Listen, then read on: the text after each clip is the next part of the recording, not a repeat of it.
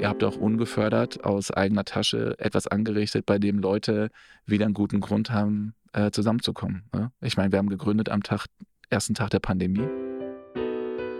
Dazu gehört halt leider auch, dass du unpopuläre Entscheidungen treffen musst. Du darfst nicht labern und du darfst nicht irgendeine Tür aufmachen, die es nicht gibt. Das holt dich eh ein. Also wenn wir mal, wenn ihr mal so ein äh, Gesellschaftermeeting mitmacht bei uns, ne, dann werden alle Sachen auf den Tisch gepackt.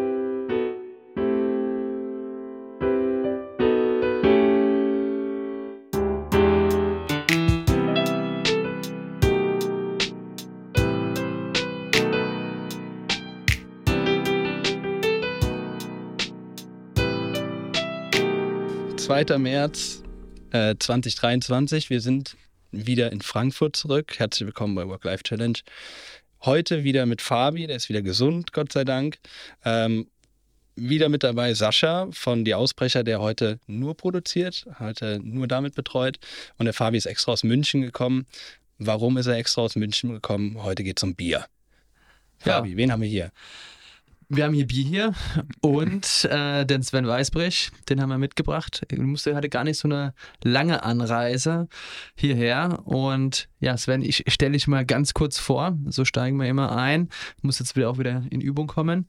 Und zwar du hast schon sehr viel gesehen, sehr viel erlebt. Ich würde einfach mal ein bisschen weiter zurück anfangen. Gehen wir bis ins Jahr 2010, Ende 2010, zu deinem Job bei Razorfish, wo du die Position Head of Connections inne hattest. Muss ich sagen, das ist eine Stelle, dessen Namen ich so auch noch nicht gehört habe. Kannst du vielleicht später nochmal was dazu sagen. Und äh, nach, dieser, nach diesem Abschnitt ging es dann für dich weiter als Chief Digital Officer bei Wundermann oder Wunderman, je nachdem, bis Ende 2012, um dann eben letztendlich sieben Jahre CEO zu sein bei UM Worldwide bis Anfang Januar 2020. Und nun seit über drei Jahren bist du ja Gründen, nicht Gründer, aber Geschäftsführer, der doch Mitgründer.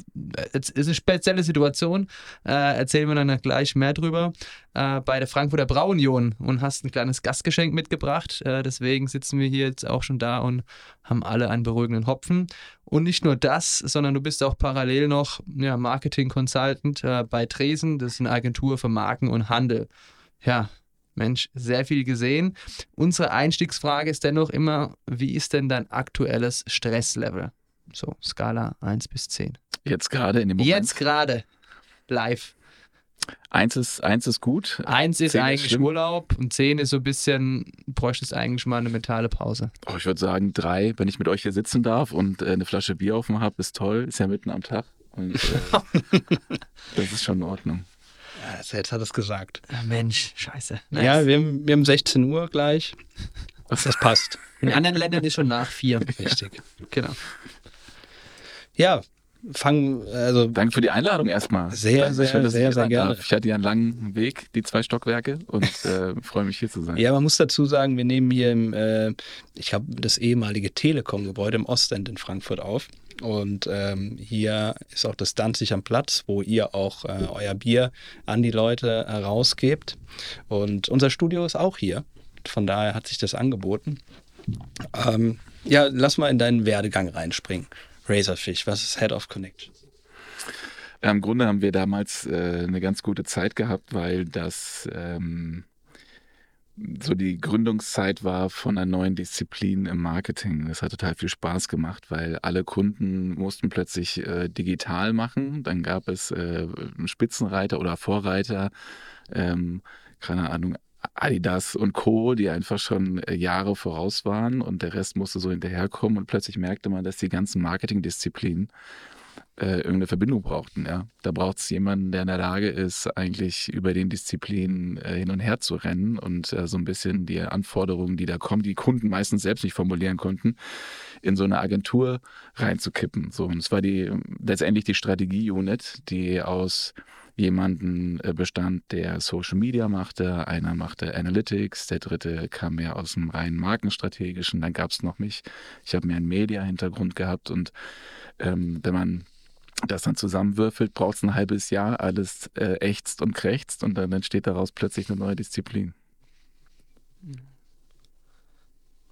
Lass uns mal ähm, übergehen, weil eigentlich deine längste Station war ja bei UM. oder UM. Sogar zweimal. Ganz zu Sogar Beginn und zweimal. dann später zum, zum Schluss nochmal. Und dann, glaube ich, in der spannendsten Rolle einfach als, als CEO. Ja, super cool. Sehr lange. Wie wird man das? Also wie bist du in diese Rolle gekommen und ja, wie, wie, wie war's? Sagen wir so. Also wie stellt man sich die Rolle als CEO von so einem riesen Marketingapparat vor? Also ich hatte unglaublich die Hosen voll.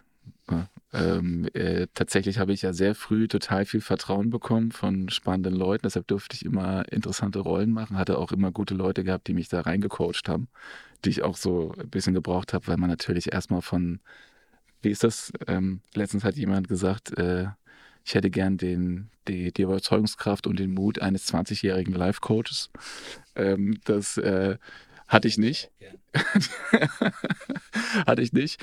Aber für mich ging es darum, ähm, ich habe mich nie so wirklich beworben und das ist jetzt kein Kokettieren damit, dass man irgendwie der Überflieger ist, sondern irgendwie habe ich auch in einer guten Zeit ähm, äh, in einem richtigen Umfeld arbeiten dürfen und konnte vielleicht eins und eins zusammenzählen. Dadurch kommt man dann schnell auch in neue Rollen rein. Ja, und bei der UM habe ich damals äh, meine zweite Station gehabt, nachdem ich bei Mindshare war und ähm, durfte da das ganze Thema digital mir so ein bisschen drauf schaffen. Und tatsächlich ist es dann irgendwann auch so, wenn du ähm, deine Leidenschaft entwickelst für das Thema und äh, dich mit Leuten gerne umgibst und sehr äh, dich in Geschäftsmodelle reindenkst, dann macht das irgendwann Klick, ja, und dann macht das total viel Spaß zu gucken, wie kannst du denn verschiedene, wie ich es bei Razorfish dann hatte, Disziplinen zusammenführen, so. Und eine Mediaagentur, ich weiß nicht, sagt euch das was, was eine Mediaagentur macht überhaupt? Ist das Begriff? Die Erklär, erklär's mal ganz kurz ja, für die ist, Leute. das, ist ja oft, das ist ja oft so, dass das so eine versteckte Disziplin ist. Die meisten kennen Kreativagenturen oder Dialogagenturen oder digital. Aber so eine Mediaagentur, die ist meistens so im, im, im Hintergrund total unbegründet. Ne? Also ihr könnt euch vorstellen, dass das Großteil des Marketingbudgets ja in den Medien landet. Du brauchst also jemanden, der das katalysiert, der sagt, wo sprichst du denn welche Zielgruppe wie an, über welche Medien und was wird dann da vielleicht auch gesagt. Und wie kannst du auch das prognostizieren, dass das einen Erfolg gegen dein Ziel gibt? Also Mhm. du willst mehr Reifen verkaufen? Ja, dann müssen wir mal durchrechnen und mal gucken, welche Zielgruppe ist überhaupt relevant. Und dann ist es sehr viel Verhandeln, sehr viel Strategie, sehr viel Statistik, aber natürlich auch ganz, ganz viel Inhalt und Content, den du da zusammenbringen musst, um letztendlich so, ich sag mal, das, das äh, Steuerrad ähm, hinter der Kommunikation und dem Marketing zu bewegen. Und das macht total viel Spaß. Und um auf deine Frage zurückzukommen, wie kommst du in so eine Rolle? Es war, würde ich sagen, 50 Prozent Glück und äh, 50 Prozent Naivität.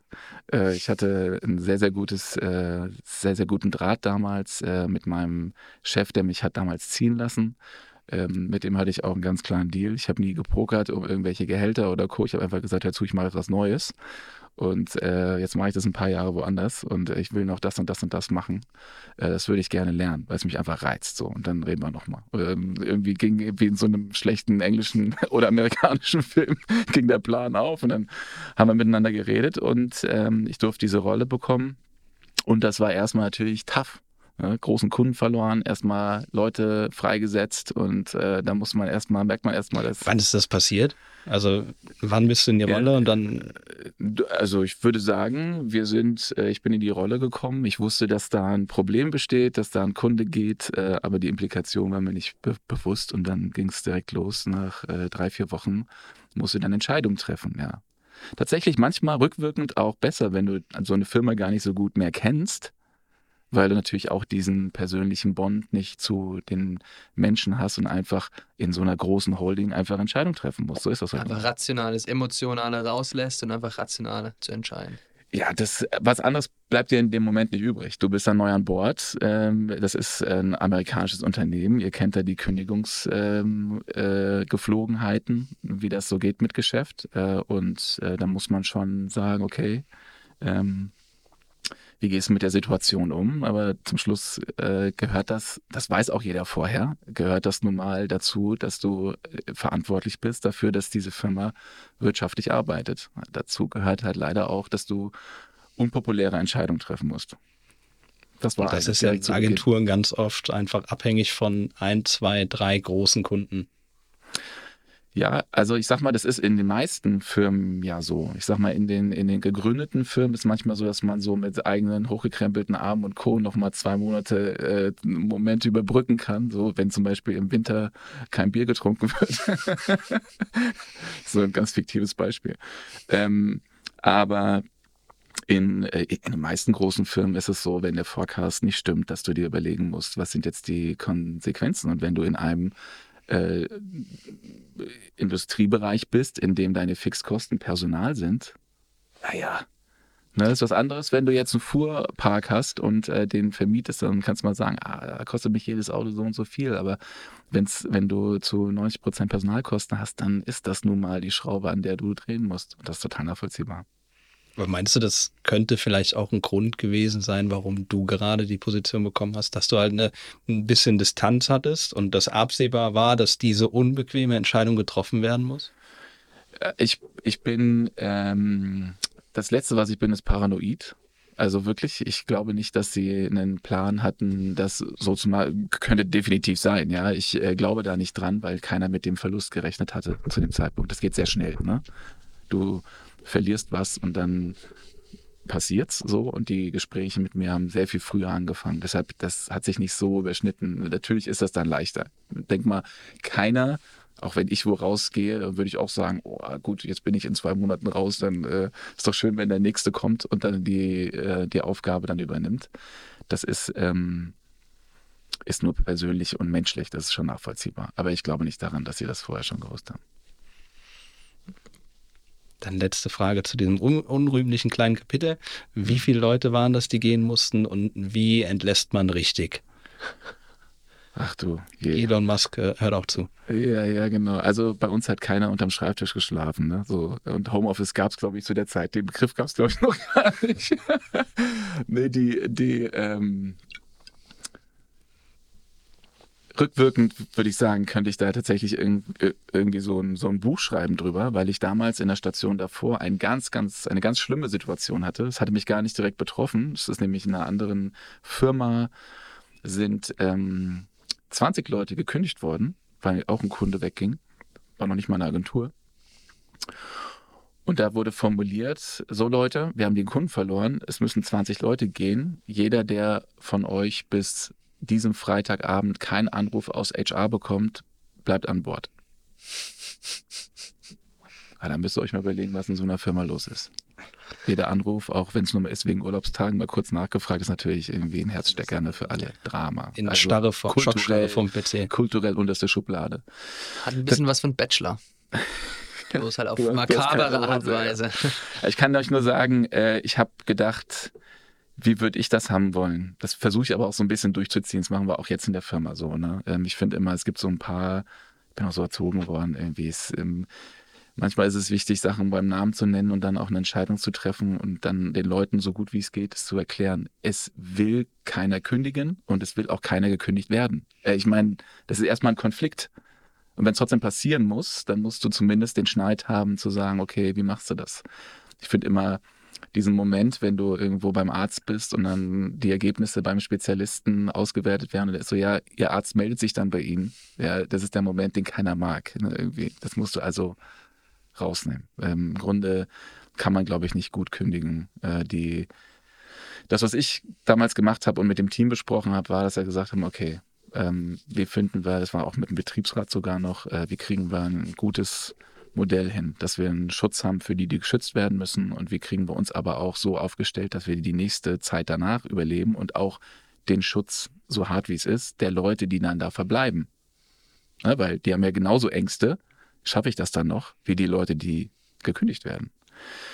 Und dann haben wir ähm, zum Schluss tatsächlich äh, eine Liste aufstellen müssen nach verschiedenen Parametern, haben das zusammengetragen, auch wirklich total gut mit dem ähm, mit der Vertretung der Arbeitnehmer zusammengearbeitet und dann gab es einen Termin ohne große Ankündigung im Konfi und haben wir gesagt, hör zu, Leute, so sieht's aus. Ähm, wir müssen leider x Leute ähm, freisetzen und äh, diese Personen gehören dazu. So, alle anderen können alle anderen verbleiben. Da wird es auch keine zweite Welle geben, äh, sondern das ist jetzt so. Das muss leider sein. Und äh, mit jedem Einzelnen können wir auch nochmal reden. Aber die Entscheidung können wir jetzt nicht nehmen. So. Und äh, war nicht schön, will, will ich auch nicht wiederholen, aber der einzige, der einzige Weg, wie du irgendwie alle auf einem Stand hast äh, und den diese schlechte Situation zumindest abkürzt.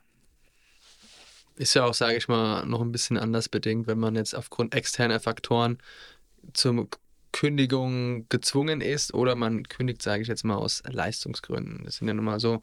Natürlich, das Endergebnis ist das gleiche, aber ich sage mal, woher man kommt, ist ja zumindest jetzt ein bisschen anderer Schuh. Also jetzt auch aus Ja, eigener Erfahrung gesprochen. Absolut. Aber ich finde, so- also das, es geht für mich immer ums gute Warum.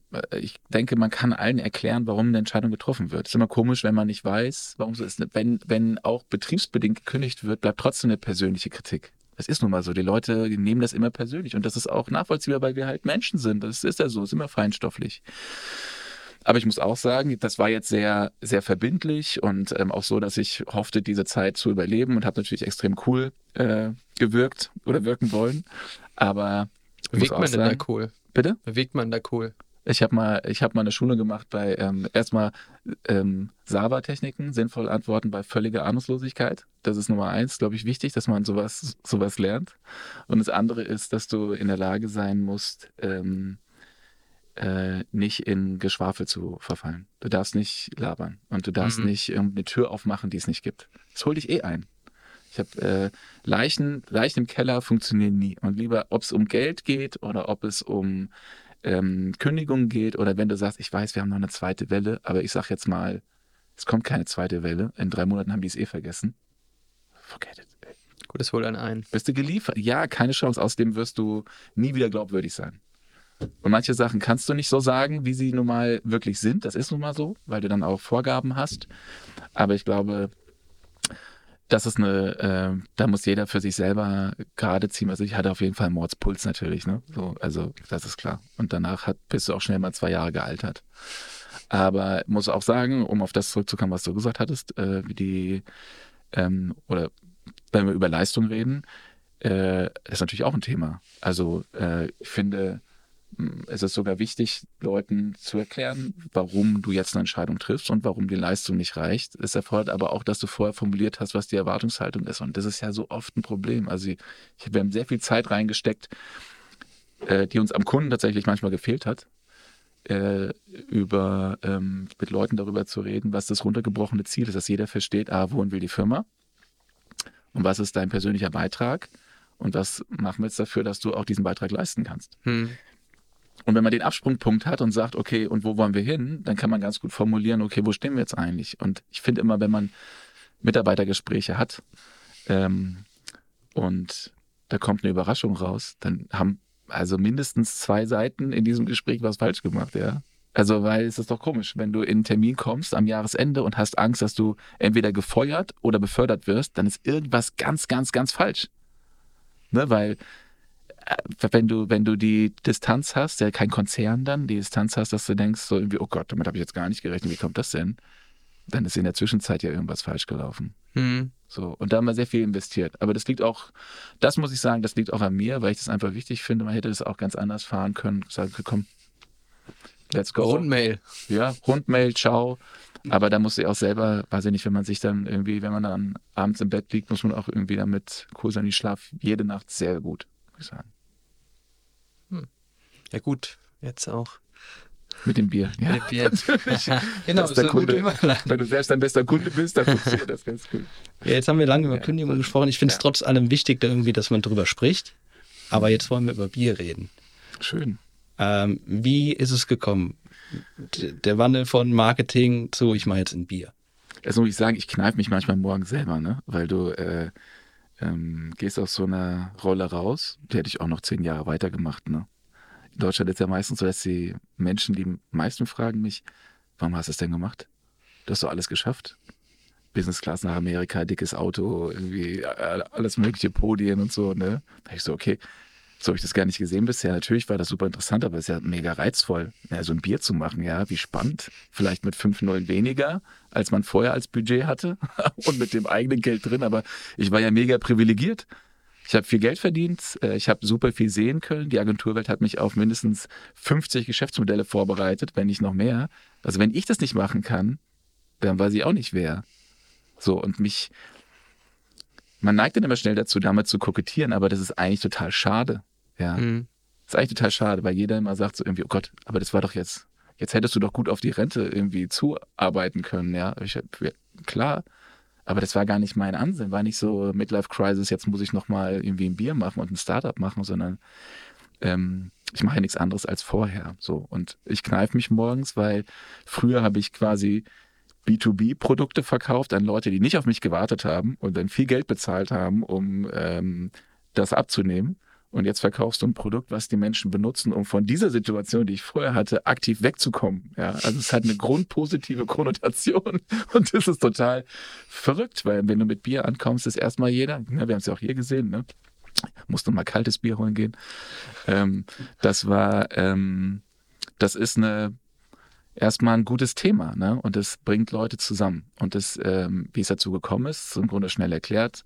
Ähm, mein Partner, der, der Simon, der mit mir das Bier aus der Wiege gehoben hat, der führt hier ein Restaurant in, ähm, in Frankfurt, ein gutes, auf der Braubachstraße, die Margarete.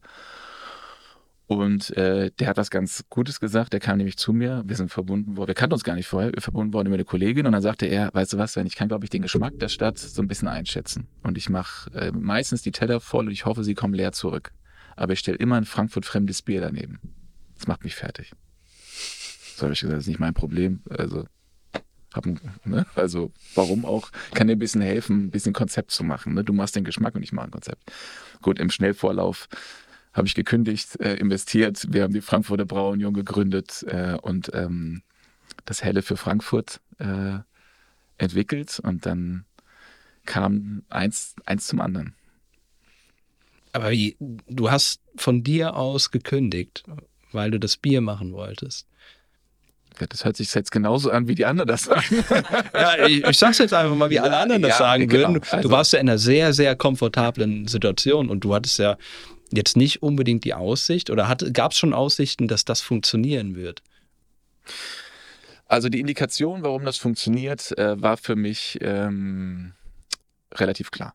Das eine ist, ähm, dass wir ein unglaublich gutes Netzwerk haben. Dadurch kam sehr viel Wind unter die Flügel. Und wenn du das durchrechnest, dann ist das schon sehr interessant. Das andere ist, ähm, dass wir, das ist vielleicht auch ein bisschen arrogant, aber würde sagen, ich glaube, man kann vieles im Biermarkt anders machen.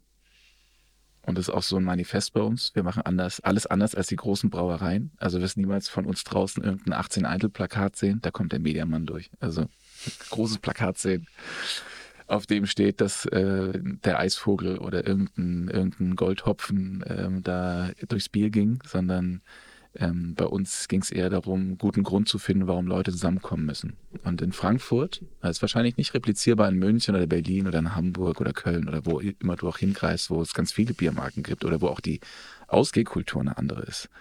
Aber Frankfurt hat eine, ähm, hat ja von außen meistens nicht so einen guten Ruf.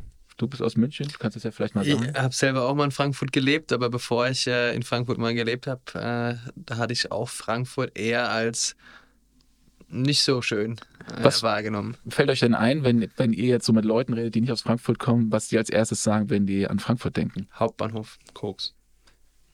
Heroin, Ja, und halt Bank, ne, alles zusammen, äh, Banking, Geld, Bankermetropole. Wäre jetzt noch schön, wenn jemand ähm, Eintracht mal sagt. Achso, ja, Ja, jetzt Eintracht und äh, Apfelwein natürlich. Ja, gut. Apfelwein Appleboy auch. Express. Sag's mal. Ja, genau. So. Und ähm, im Grunde ist das schon eine ganze Weile so, ne? Und das ist ein bisschen schade, weil jeder, der dann halt eine Weile hier ist, der findet wahrscheinlich Frankfurt ganz, ganz gut. Güntersburg Park zum Beispiel kann ich nur empfehlen. Guck, oder am Main unten ist auch nett geworden. Das Ostend bewegt sich auch langsam mal wieder. So gibt da so ein ähm, Haus mit vielen Unternehmen drin. Aber die ähm, Frankfurt hat äh, vielleicht auch gerade, weil es von außen ein bisschen äh, schlechteren Ruf hat, ähm, gibt es einfach eine große Liebe so für äh, eigene Sachen. Ne? Wir haben dann irgendwann den Gründerpreis gewonnen und dann hatte ich tatsächlich, weil wir hoch überrascht waren, also wir waren wirklich hoch überrascht, weil die anderen Ideen waren wirklich richtig, richtig gut und wir haben halt ein Bier gemacht und hatten das gar nicht so für uns formuliert, äh, warum, also warum jetzt da noch mehr dazugehört, weil das für uns so klar war.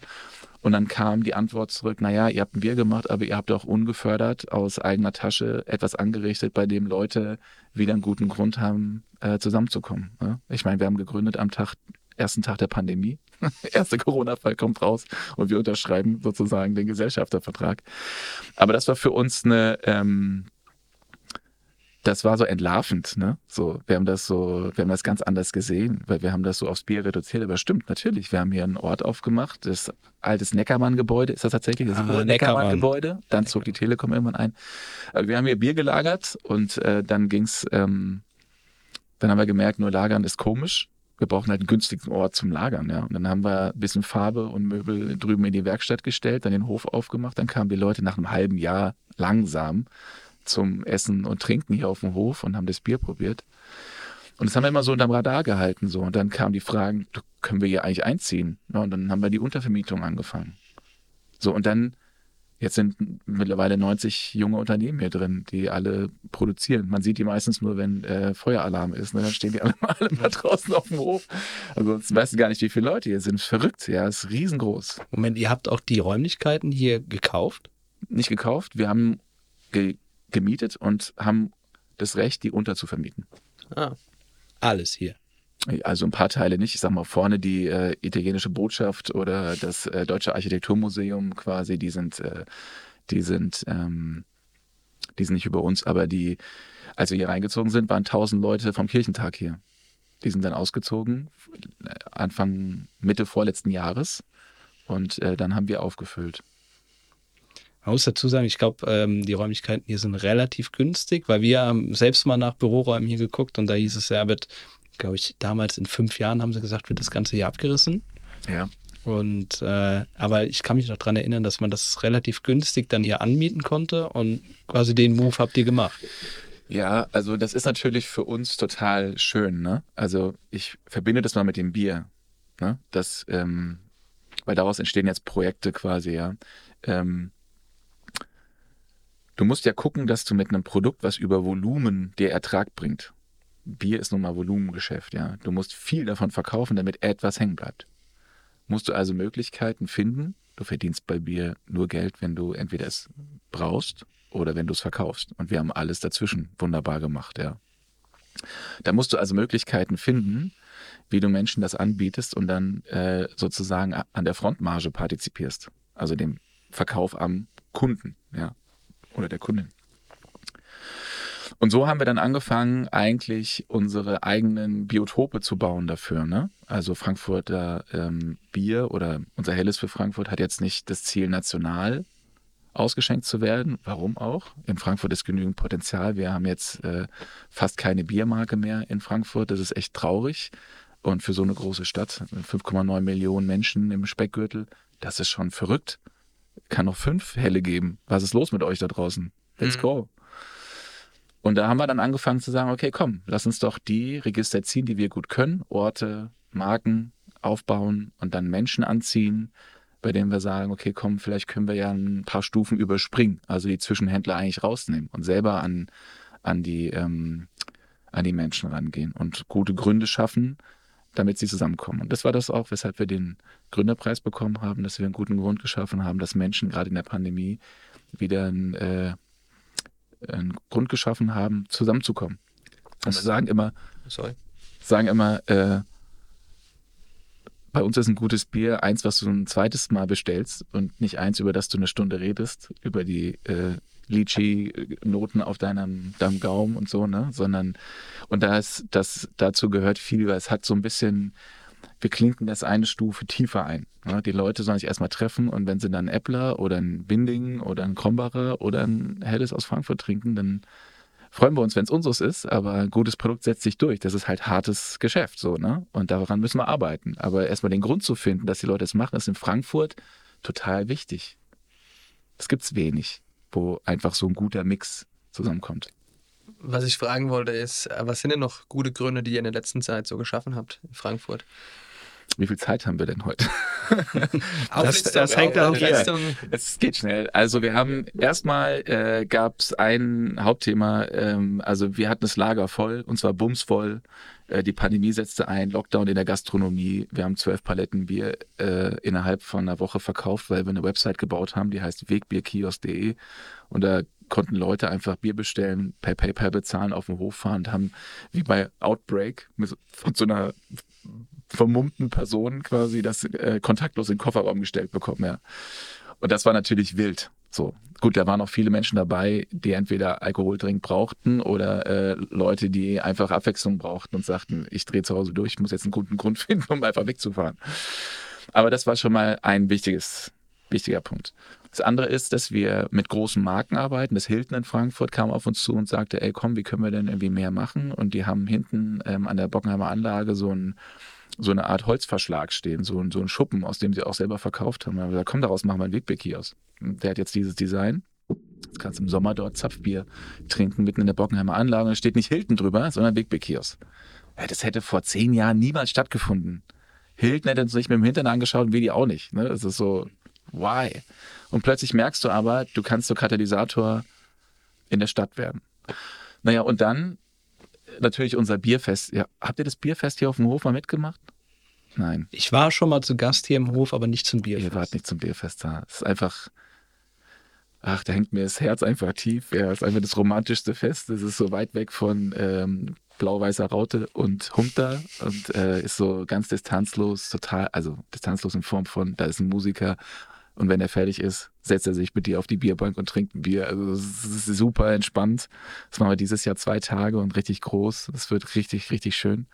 Und das macht immer total viel Spaß. Und sowas ist aber wichtig für uns, weil es wirtschaftlich total spannend ist. Ne? Also, du darfst gerne das äh, Datum oder äh, ja. die Daten noch hier sagen. An die Zuhörer. Eigentlich aus, aus purem Eigeninteresse. Natürlich. Also 14. 15. Juli im Danzig am Platz, Ostparkstraße 11 in Frankfurt auch äh, witzig, weil äh, einer unserer, ein guter Freund von Fabi und mir feiert, glaube ich, relativ exakt eine Woche später seine Hochzeit äh, im Danziger Platz. Ach ja. Da ja. können wir die Biertische stehen lassen. Richtig. Ja. Einfach stehen lassen. Nico macht das. Ja. ja. genau. Also das sind so die, so die guten, guten Gründe halt, die wir, die wir verteilt haben, so die wichtigsten. Es gibt wahrscheinlich noch tausend mehr, aber das waren so die, die mir im Kopf geblieben sind was mh, mm, mir im Vorfeld noch äh, bei der Recherche so ein bisschen aufgefallen ist, ähm, spannend, weil du das vorhin gesagt hast, wenn man jetzt so ein bisschen eher so den, den typischen Startup, äh, Gesellschafter, Gründerblick draufwerfen ist. Laut, wenn man sich jetzt North Data angeschaut hat und die Sachen, bist du ja eigentlich nicht als Gesellschafter per se bei der Gründung mit aufgeführt, sieht man zumindest nicht. Ähm, aber bist Geschäftsführer, das hast du aber selber gesagt, du bist auch mit investiert. Also bist du doch Mitgründer und auch dann Geschäftsführer, genau, also, weil es auf der Webseite auch anders steht. Genau, wir haben das paritätisch verteilt damals. Äh, wir haben gesagt, ähm, wir machen das als Dreierteam. Also die zwei aus der Margarete und ich und äh, haben, ähm, ich bin dann mit meinem, meinem Geld reingegangen und äh, habe mich als Geschäftsführer anstellen lassen.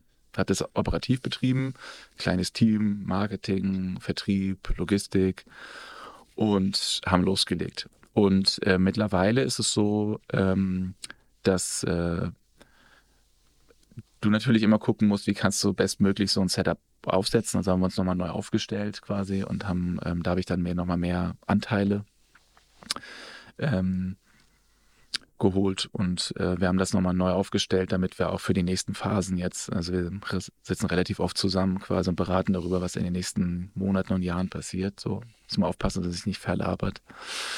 Aber äh, da haben wir das dann nochmal verändert. Also ich war absolut der Gründer. Ich habe das Produkt mit Simon erfunden und mhm. äh, habe dann auch das alles privat finanziert. Und äh, jetzt geht es auch darum, die Marke so weit zu treiben, dass sie äh, in der Lage ist, auch eine Sichtbarkeit zu bekommen, dass man davon gut leben kann. Und es geht für mich nicht darum, dass wir ich glaube, keiner von uns will äh, allein schon aus Sonnenschutzgründen nach Bora Bora ziehen in, in, in drei Jahren. Das geht mit Bier auch, glaube ich, nicht, sondern ich finde es ganz cool, eigentlich so die Idee zu haben, was ist denn so ein kleines bis mittleres Unternehmen aufzubauen, äh, 30, 35 Leute, alle kommen nach Hause, haben was geschafft und haben was zu essen auf dem Tisch, sehen auch die Family und ähm, so eigentlich eine ganz gute Ambition. Hm. Jetzt hast du vorhin gesagt, äh, euer Bier hat natürlich Positives, ne? man kommt mal raus, man, man trinkt es gerne. Aber man hat ja auch beim Thema Alkohol ja trotzdem auch eine Verantwortung. Ne? Ja. Weil Alkohol wird ja nicht nur oft genossen, sondern auch in vielen Fällen auch missbraucht Mhm. ne? für Alkoholismus etc. Wie ist da eure Haltung? Wie ist da deine persönliche Haltung? Ist es ein Thema, wo du sagst, ja, schon kritisch oder wie geht ihr das an? Alles, was mit Sucht zu tun hat, ist ein Problem. Ne? Äh, kannst du aus allem entwickeln. Alkohol ist natürlich ein Massenphänomen und äh, das ist äh, erstmal problematisch. Ähm, gib dir ein Beispiel. Wir haben ähm, erst letztens eine ganz interessante Situation gehabt. Da kam ein Medium aus Nordrhein-Westfalen auf uns zu und sagte, hör zu, ähm, weil wir haben durch eine Spirenzie so eine Schirmbar in Winterberg. Das führt uns jetzt zu weit aus, aus dem Thema raus, aber haben wir überlassen bekommen und betreiben da gerade im Skigebiet auch dieses Wochenende wieder äh, ähm, den Bierverkauf. Und ähm, die haben uns gefragt, naja, was ist das denn? Also Moment mal, ihr Bier kann man ja ab 16 kaufen. Wie geht ihr damit um? Wir haben gesagt, wir verstehen nicht, worauf wir hinaus wollt. Dann haben wir gesagt, ja, ähm, viele Städte haben Angst davor, dass, in, dass zu viel Tumult ist und die Menschen liegen in den Vorgärten. Also richtig so Après-Ski, Junggesellenabschied-Drama, ja, im schlimmsten, in der schlimmsten Form, wie man sich so vorstellt. Mhm. Ne? Und ähm, wenn man da mal tiefer drauf, weil ich habe mich dann damit beschäftigt, weil wir vorher das Thema gar nicht so auf der Uhr hatten, weil unsere Zielgruppe eigentlich ein bisschen älter ist und in der Regel wir immer in geschlossenen Räumen sind oder jemanden unser Bier an die Hand geben über Verleger oder über Gastronomie, wo wir es nicht mitbekommen. Aber natürlich stimmt das. Also wir sind ja als im Umlauf bringendes Unternehmen erstmal auch äh, verantwortlich dazu, eine Haltung zu haben und habe mich dann sehr intensiv damit auseinandergesetzt und die ganzen normalen Sachen wie auf der Website und Co. da zur Verantwortung und zur Altersweiche aufzurufen, ist klar. Aber es ist total schwer in Deutschland, äh, eine institutionelle Unterstützung zu bekommen. Also ich habe mich dann mit mehreren Programmen auseinandergesetzt und wollte gerne auch mit denen arbeiten, dass die auch auf dem Bierfest zum Beispiel ähm, einen Stand haben. Nicht, weil ich damit ähm, einen Joke machen wollte, sondern bevor du Plakate in die Stadt hängst als Kommune und sagst, bitte, das sind unsere Benimmregeln, das war nämlich die Idee von diesem Ort da oben, ist es doch viel schlauer, ähm, eigentlich aus der Mitte dieser Zielgruppe zu kommen. Und da bin ich doch viel authentischer als Biermarke, jemand zu erklären, wie man, wie man verantwortungsvoll mit Alkohol umgeht, als jemand von außen. Und wenn ich das noch ergänze kurz, dann ist es für mich ähm, besonders wichtig, weil wir ganz viele Stufen gar nicht beeinflussen können. Ich sag mal, unsere Kiste kostet äh, 20 Euro plus Pfand, wenn du sie hier aus dem Lager holst. Ich habe heute, äh, gerade vorhin, habe ich von einem, von einem guten, ähm, guten Kollegen aus Frankfurt, der auch eine tolle Biermarke macht aus, aus Brot, ähm, Knerzie, den Mhm. Dan, der hat mir ein Foto geschickt, äh, äh, 20er Kiste 05 Oettinger 4,99 Euro. Ja gut, Leute, also wenn der Handel die Einstiegshürde zu Alkohol so niedrig senkt, dass der günstigste Alkohol, den ich bekomme als Jugendlicher, dort unten liegt, ey, dann, dann, dann brauche ich mir auch äh, keine Gedanken machen, dass der Geschmack, dass der, dass der Preisvorteil über den Geschmack sogar hin drüber tröstet, quasi, weil Bier schmeckt keinem Jugendlichen, sage ich mal. Ähm, und dann muss man auch den Handel ein bisschen in die Pflicht nehmen. Und äh, Bier ist in Deutschland eh ähm, zu teuer, viel zu günstig. Und ähm, dadurch, dass wir so viele Biermarken haben, muss daran gearbeitet werden, dass eine andere Wertigkeit reinkommt. Und bei uns ist es tatsächlich eine Geldweiche. Die meisten Jugendlichen und jungen Leute haben, haben einfach dieses Geld nicht. Aber ähm, du kannst natürlich auch, wenn jemand auf dem Hof sitzt, nicht sehen, ob er ein Alkoholproblem hat oder nicht. Klar. So. Und wir geben so ein bisschen die Anknüpfungspunkte und ver- versuchen uns dem Thema auch so zu nähern, dass wir sagen, ey, wenn du jemanden bei dir in der Gruppe hast, der über den Durst getrunken hat, gib dem Team bitte ähm, den Schlüssel, kann er dann morgen früh abholen, weil dann soll zumindest bitte keiner mehr Auto fahren und ähm, dafür versuchen wir so ein bisschen Sorge zu tragen, aber die Verantwortung versuchen wir da so ein bisschen auf uns zu nehmen. Okay.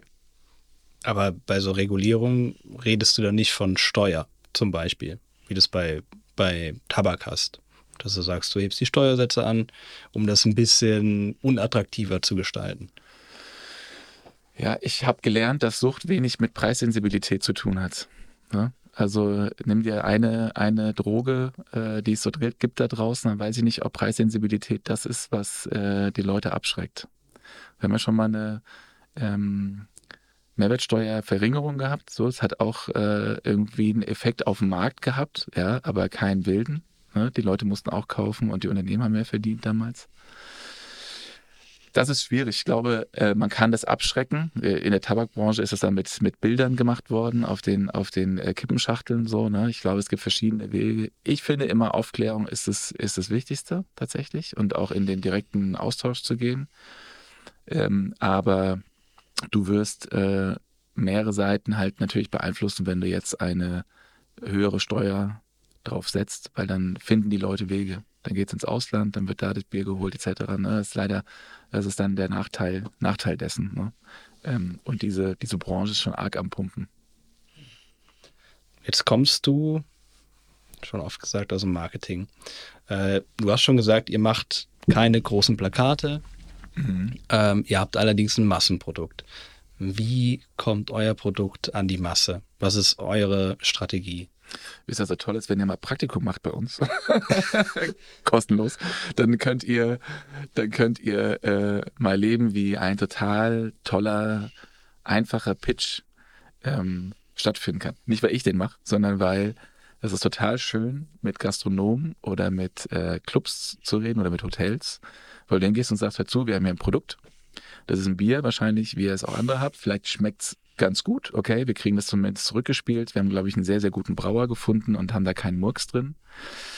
Aber ähm, wir haben das gemacht, weil wir finden, in Frankfurt fehlt was und wir haben äh, unser Helles nach folgenden Ideen gebraut und wir haben das hier gemacht für die Stadt dann ist die, meistens die Antwort entweder, ah, wir haben einen großen Vertrag mit einer Großbrauerei und dann äh, ist das genauso toll, weil wir verstehen das und das ist gut. Bei uns gibt es halt keine Rabatte, es gibt keine Schirme, es gibt keine Theken, die wir reinbauen, es, ne, es gibt kein, keine Freiware. Wir sind halt sehr, sehr strikt dabei. Aber meistens ist es so, dass Menschen ähm, auch eine Geschichte erzählen wollen zu einem Produkt. Hierauf auf das, äh, wir haben noch ein, eine Produkt, Abwandlung entwickelt, werden wir wahrscheinlich noch zu sprechen kommen. Da ist es dann extrem. Aber ähm, wir haben dann darüber geschaffen, dass wir einerseits sehr viel Social Media machen. Ähm, wir haben auch mal eine Plakatkampagne gemacht. Das war aber in so äh, Band, Band-Postergröße sozusagen ne? in der Stadt. Und dann hatten wir sogar mal eine Litfaßsäule. Das war ziemlich verrückt. Äh, aber ansonsten ähm, kriegen wir auch sehr viel Coverage über äh, Presse, übers Radio, äh, da passiert schon sehr, sehr viel. Und dadurch, dass wir so regional begrenzt sind, ähm, letztens wollte uns jemand einen nationalen Influencer verkaufen. Da haben wir gesagt, wir, wir brauchen gar keinen nationalen Influencer. Im Grunde sind wir ganz froh, wenn wir in Frankfurt äh, erstmal uns kümmern, dass die Leute mehr Bier im Kühlschrank haben. Ähm, wir haben ja auch noch alkoholfreies, ne? um nochmal an den letzten Punkt anzuknüpfen. Ähm, aber das, ähm, da haben wir uns schon sehr bemüht, äh, dass wir selber uns kümmern. So. Und es, äh, das gute Geschichten verkaufen, das ist schon, kann man schon irgendwie jetzt nachvollziehen.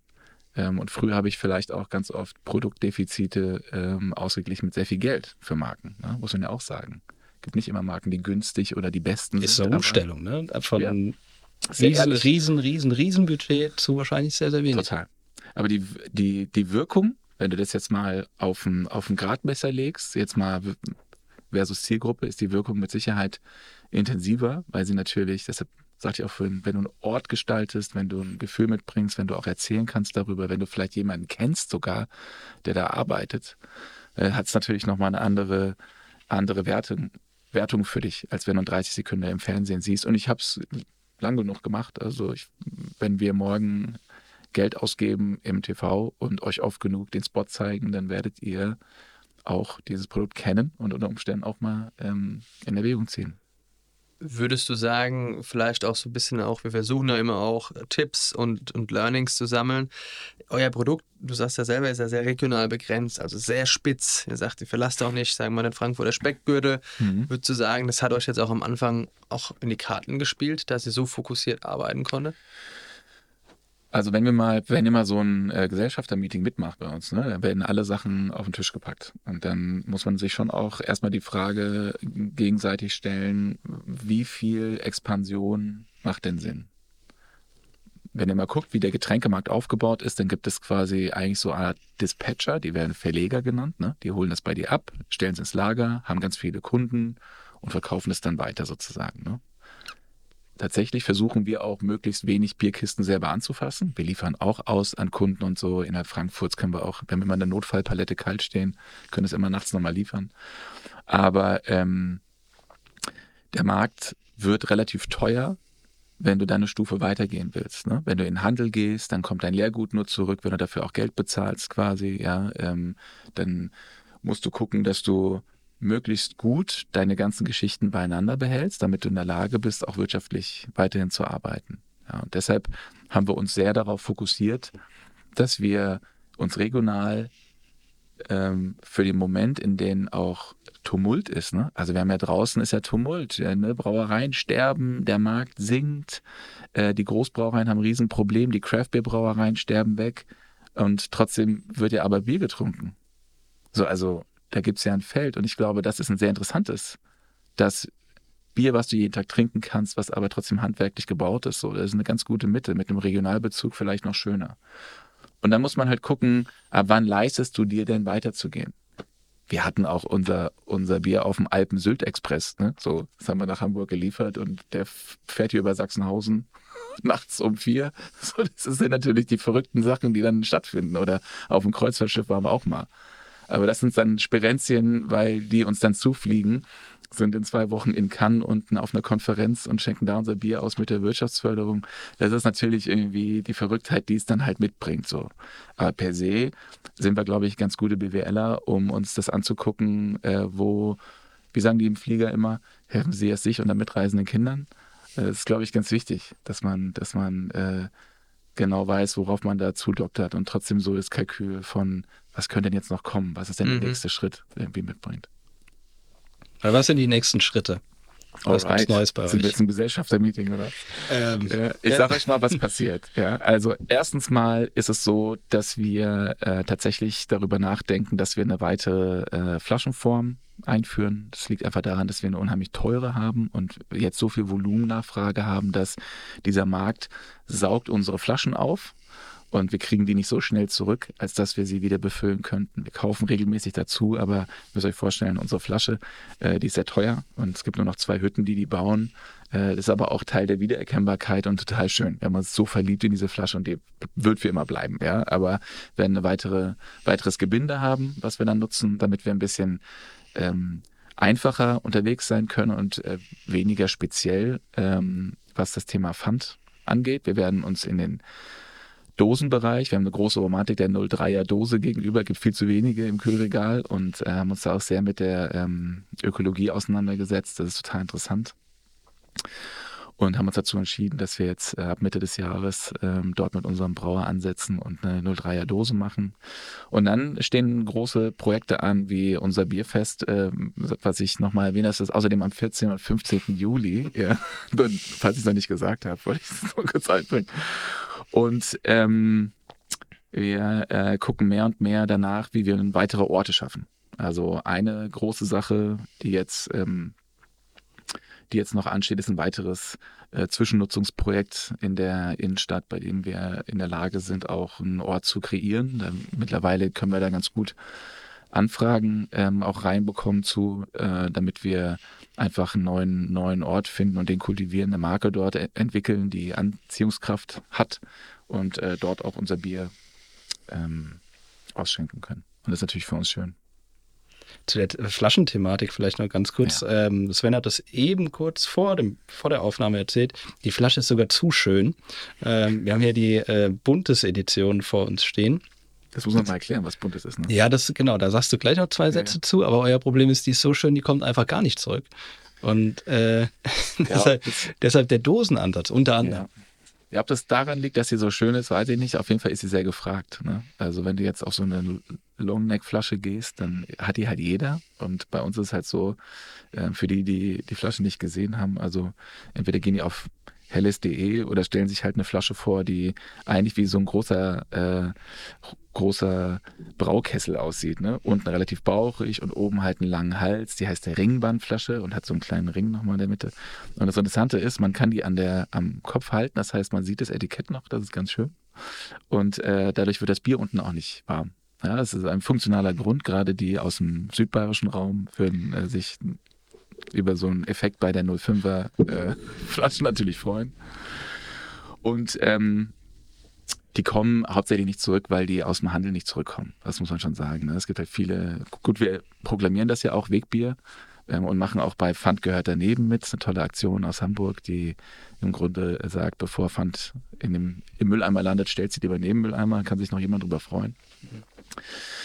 Ja, und äh, wir ähm, haben das, ähm, haben jetzt dann entschieden, aber dass wir uns einfach diesen Stress nicht mehr geben wollen. Der Druck auf dem Markt ist einfach so groß auf diese Flaschen- und Pfandthematik und wir müssen so viel Geld investieren, unsere Flaschen zurückzubekommen, dass wir gesagt haben, gut, wir versuchen dem von der anderen Seite zu begegnen, machen weitere Gebinde und ähm, wenn jemand Bier online bestellt, dann kriegt er auch nicht einen Kasten geschickt, sondern einen Karton. Und äh, bei, der, bei der Dose ist es natürlich so, dass es allein von der Logistik viel einfacher ist und die kommt auch nicht zurück, sondern die wird dann eingepresst. Und dadurch hat man natürlich ähm, ganz andere Vorteile. Jetzt noch zwei Sätze zur Bundesedition. Ja. Wie ist dazu gekommen? Bundes ist eine absolute Herzensangelegenheit. Wir ähm, saßen zusammen und haben gesagt, wenn wir so den Hof aufgemacht haben hier in Frankfurt, dann saß meistens der ähm, Rentner neben einem schwer Tätowierten, dann war eine Skaterin daneben und dann war noch eine Jungfamilie dabei und äh, das hat die noch nicht mal gekümmert. So, ne? Also die haben das gar nicht zelebriert und wir fanden es einfach toll, weil wir dachten so, ach, so haben wir es uns eigentlich vorgestellt. Ne? Dieser Mix ist irgendwie cool, das macht auch Frankfurt aus. Alle Sprachen werden gesprochen und alle Hautfarben sind da und so total gut, ja.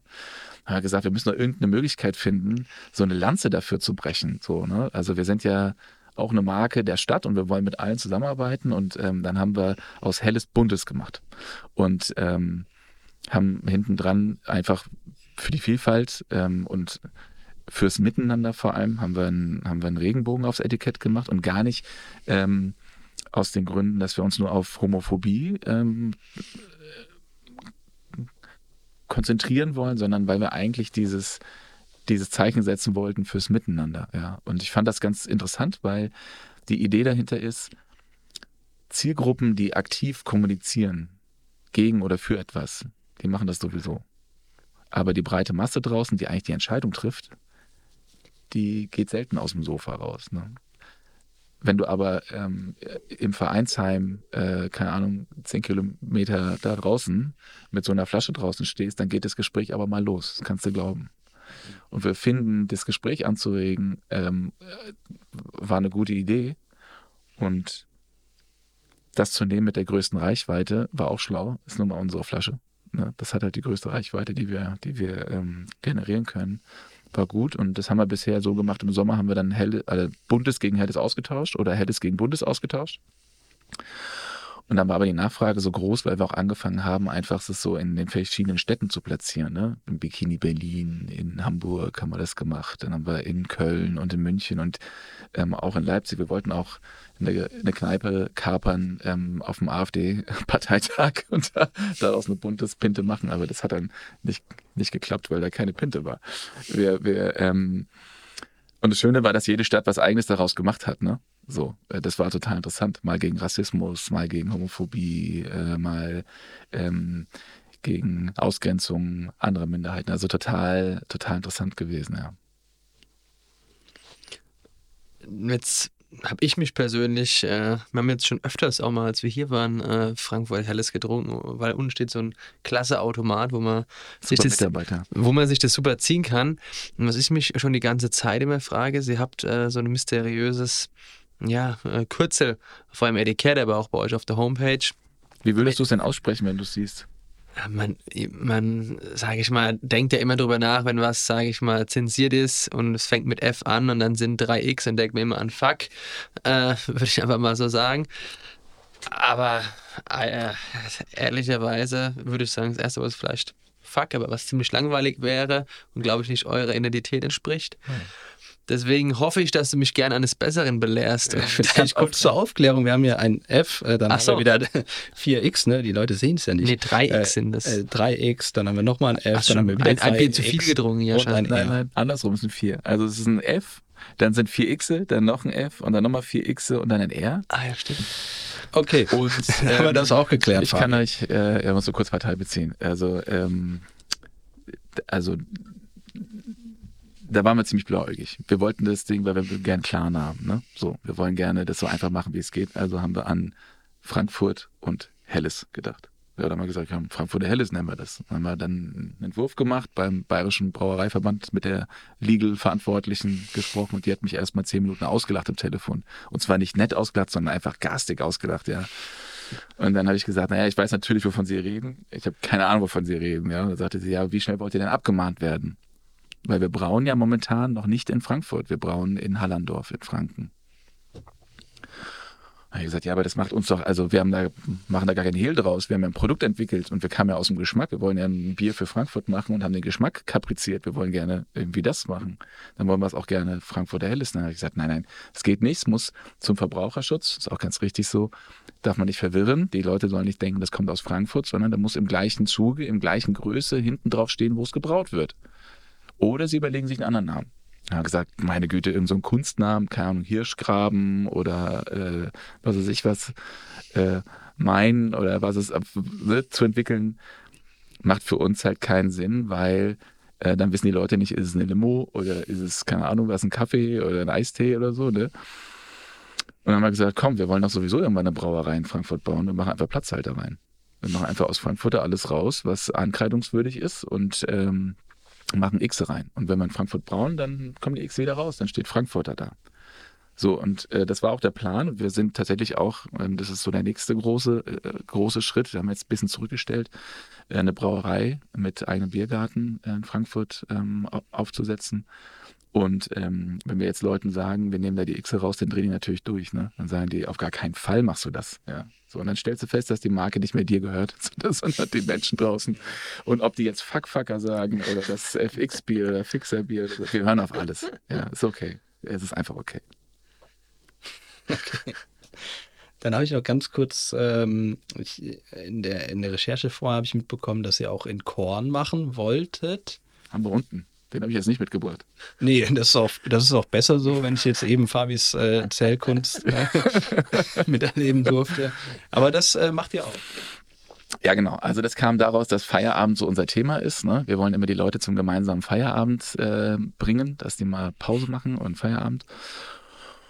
Und äh, zum, der Feierabend hat damals begonnen mit einem Korn und äh, mit einem Bier. Also ma- meistens damals man. Export und ja, ich, ich sag mal Frankfurter Gedeck, habe ich jetzt gesagt, ne? Weil ähm, das ist, äh, schließt ja alle mit ein. Ähm, und das war interessant, weil wir gesagt haben, Gin macht halt jeder. Und wir hatten auch keine Lust auf, auf Gin. Das passt auch nicht zu uns irgendwie. Wir wollten was sehr Geradliniges haben und bei Korn verzieht ja jeder die Stirn. Jeder, tatsächlich, also jeder. Und ähm, weil es immer schlimme Erinnerungen gibt. Aber ähm, auch da haben wir eine riesen Lernkurve. Wir haben ein traumhaftes Brenner-Geschwisterpärchen gefunden in äh, Werne bei Dortmund. Und ähm, die sind, die sind der Wahnsinn, wirklich. Ist richtig, richtig gut. Ähm, die machen das, äh, die verraten sich nicht am Produkt, die machen seit äh, in weiß was ich wie viele Jahren Familiendynastie Alkohol und äh, Korn speziell. Und ähm, wir haben gesagt, wir wollen gerne Korn machen. So, und dann haben wir äh, in Bruchköbel hier äh, hinter, hinter, ähm, hinter Hanau haben wir zwei Tonnen Biodinkel äh, geerntet. Ein ähnliches Gespräch ungefähr wie mit der Liegelfrau vom Bayerischen Brauereiverband war mit dem Bauern, der erstmal wissen wollte, warum ich jetzt zwei Tonnen Biodinkel bestelle, während ich nicht wusste, wie man das eigentlich, wie holt man das ab? Ja, also so. Ja, Im Big Pack kann ich euch sagen. Es wird im Big Pack abgeholt, ja. So, dann kommt das auf eine Palette und wird nach Werne gefahren, dann wird es gebrannt und liegt erstmal ein halbes Jahr im äh, Fass. Und das ist ein einfach gebrannter Korn ähm, und kein Doppelkorn. Das heißt, der brennt euch nicht alles weg, sondern im Grunde ist es wie ein hochwertiger ähm, Wodka. Ja. Und äh, der ist, ähm, das ist aus, aus dem Biodinkel in, aus Bruchköbel und mit dem Biomalz aus unserem Bier. Und ähm, Das ist natürlich total schön, wenn man so eine, so eine Produktverbindung hat quasi. Das haben wir aber noch nicht groß im, äh, in der Öffentlichkeit proklamiert. Der steht bei uns noch im Lager und reift vor sich hin. Auf dem Bierfest gibt es den. Hm. Noch ein Grund mehr. Gott, das ist echt, ich preis das an wie Sauerbier. Ja, ja so würde ich sagen, so immer so gegen, gegen Ende unserer Folge stoßen wir dann auch immer noch mehr so ein bisschen in die private Richtung. Und was wir uns ja. natürlich bei Work-Life-Challenge auch immer fragen ist, wie kommst du denn von einem doch sehr aufregenden Alltag oder wie schaffst du es denn, da auch ab und zu mal runterzukommen? Oder ja. vielleicht willst du das auch gar nicht. Aber was sind denn so deine, deine Hacks, die du so uns mit an die Abgesehen Hand geben kannst? vom Feierabendbier. Ja, nee, ich bin tatsächlich gar nicht so ein, so ein guter Kunde äh, für, für die Biermarke, ja. Also ich trinke das gerne mal, aber äh, unser Büro ist ja im Bierlager. Also wenn man das den ganzen Tag sieht, muss man auch irgendwann mal äh, sich zusammenreißen.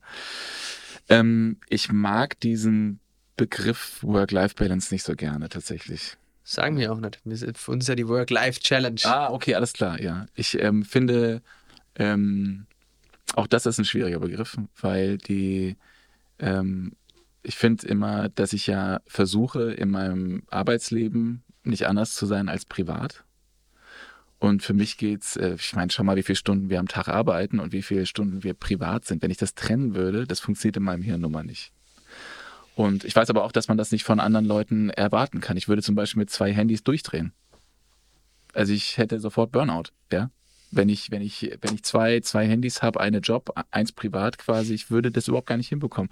Und ich versuche, das in, das eher in eine Vereinbarung zu bringen. Ne? Das ist e, eher eine äh, Arbeits- und eine Privatvereinbarung ist. So, das geht manchmal besser, manchmal schlechter. Also ich bin da drin auch nicht perfekt.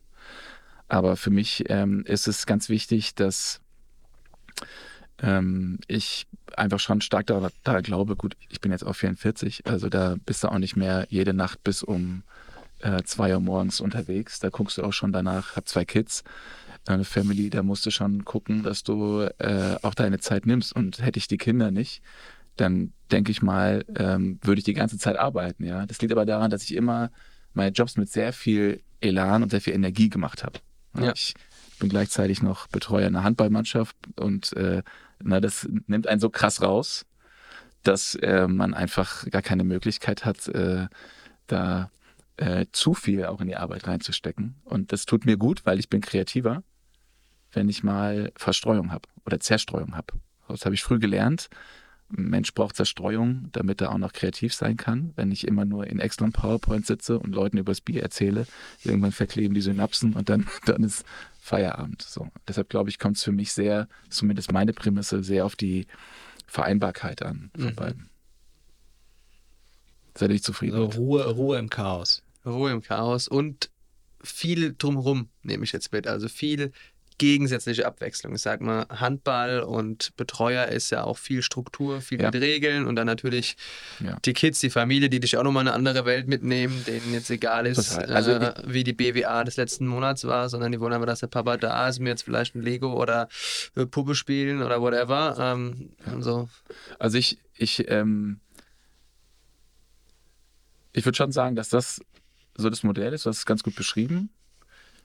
Aber mich mich stressen halt private Sachen vielleicht genauso viel wie berufliche Sachen. Ne? Es ist keine, ich habe oft in meinem Berufsleben erlebt, dass Menschen die Firma als Bedrohung sehen, weil sie ausgenommen werden oder weil andere Kollegen das Problem oder Kolleginnen das Problem sind und sie nicht so sein können, wie sie wollen. Und privat ist man dann nicht mehr glücklich. Ja, aber so funktioniert doch das Leben nicht. Also ich glaube, dafür ist das auch alles zu kurz so. Ne? Und ich finde, dass das total wichtig ist, dass man in der Lage ist, ich brauche eine hohe Pace, also ich habe darauf einfach Lust und ich habe auch die Energie und die Sachen zu machen und auch Neues nochmal zu, ne, wenn man sagen würde, meine Güte, das ist doch auch jetzt einfach nur deinen normalen Job machen können, wäre doch auch in Ordnung. Ja, aber da habe ich ja auch in Fliegern gesessen die ganze Woche über. Ich habe irgendwelche PowerPoints gemacht, in Boardrooms gesessen und Hast große du als CEO noch PowerPoints gemacht? Total super tief. Wir haben, wir haben ähm, super tief gearbeitet quasi. So, ich will jetzt keinem zu nahe treten aus meinem Team, aber tatsächlich war es so. Wir waren halt da in der, in der, in der Unit, haben wir da schon sehr eng gearbeitet und auch sehr operativ. Und es war, ähm, du wirst dann ja anders produktiv, wenn du deine eigene Bude hast. Ne? Also Klar. wenn du nicht vier Stunden am Flughafen und im Flieger sitzt, dann kannst du plötzlich arbeiten und die Zeit geht sofort da rein. Das ist extrem befriedigend. Und das ist was, bei dem ich sagen muss, ähm, ich, dieser Stressbegriff ist irgendwie manchmal ein bisschen komisch. Ne? Das, da muss man sich schon selber irgendwie mit, mit, mit klar bekommen. Und in meinem Leben war es zumindest nicht so, dass ich sage, oh Gott, da ist die Arbeit. Und jetzt bin ich schon gestresst, weil ich weiß, ich muss zehn Stunden hier sein oder acht Stunden hier sein oder ich habe noch das und das vor und dann zu Hause sind alle ähm, traurig, weil ich schlecht gelaunt bin, sondern irgendwie, das muss, es gehört ja zu mir. Es ist ja Teil meines normalen Lebens. Ich arbeite und ich äh, bin privat. So ist es für mich einfach, das ist meine Anschauung. Ja. Gute Schlussworte. Definitiv. Vielen Dank, dass du die zwei Stockwerke auf dich genommen hast Und das, äh, und das Gas- Bier mitgebracht ja, Bier. hast. Haben wir viel Habt ihr mich mitgenommen? jetzt nur wegen des Biers geholt? Nein. du, hast, du hast uns, du hast uns erwischt. Fabi ist nur des Bieres wegen gekommen. Ja, Oh ja, weil so in München, da Gibt's gibt nicht es so viel. gibt's nicht so viel. Zumindest keine 03er Flasche, da bin ich mir sicher. Genau. Ah, Tegerns, äh, äh, keine Namen nennen, aber es gibt andere, kleine. die haben auch äh, Das stimmt, kleine. Das stimmt, Ähm, sehr lecker. aber ich kann jetzt auch hier, ich will jetzt nicht sagen, ob ich schon leer getrunken habe, aber ich kann auf jeden Fall sagen, es mundet sehr. Ja. Und äh, kann mit den Ich nehme leeren. Flaschen dann mit. Ja, super gern. Die sind teuer. viel zu schön. Jetzt hat er es doch verraten. Ah, gut. Alles klar. Danke, Sven. Danke euch. Jo. Vielen Dank.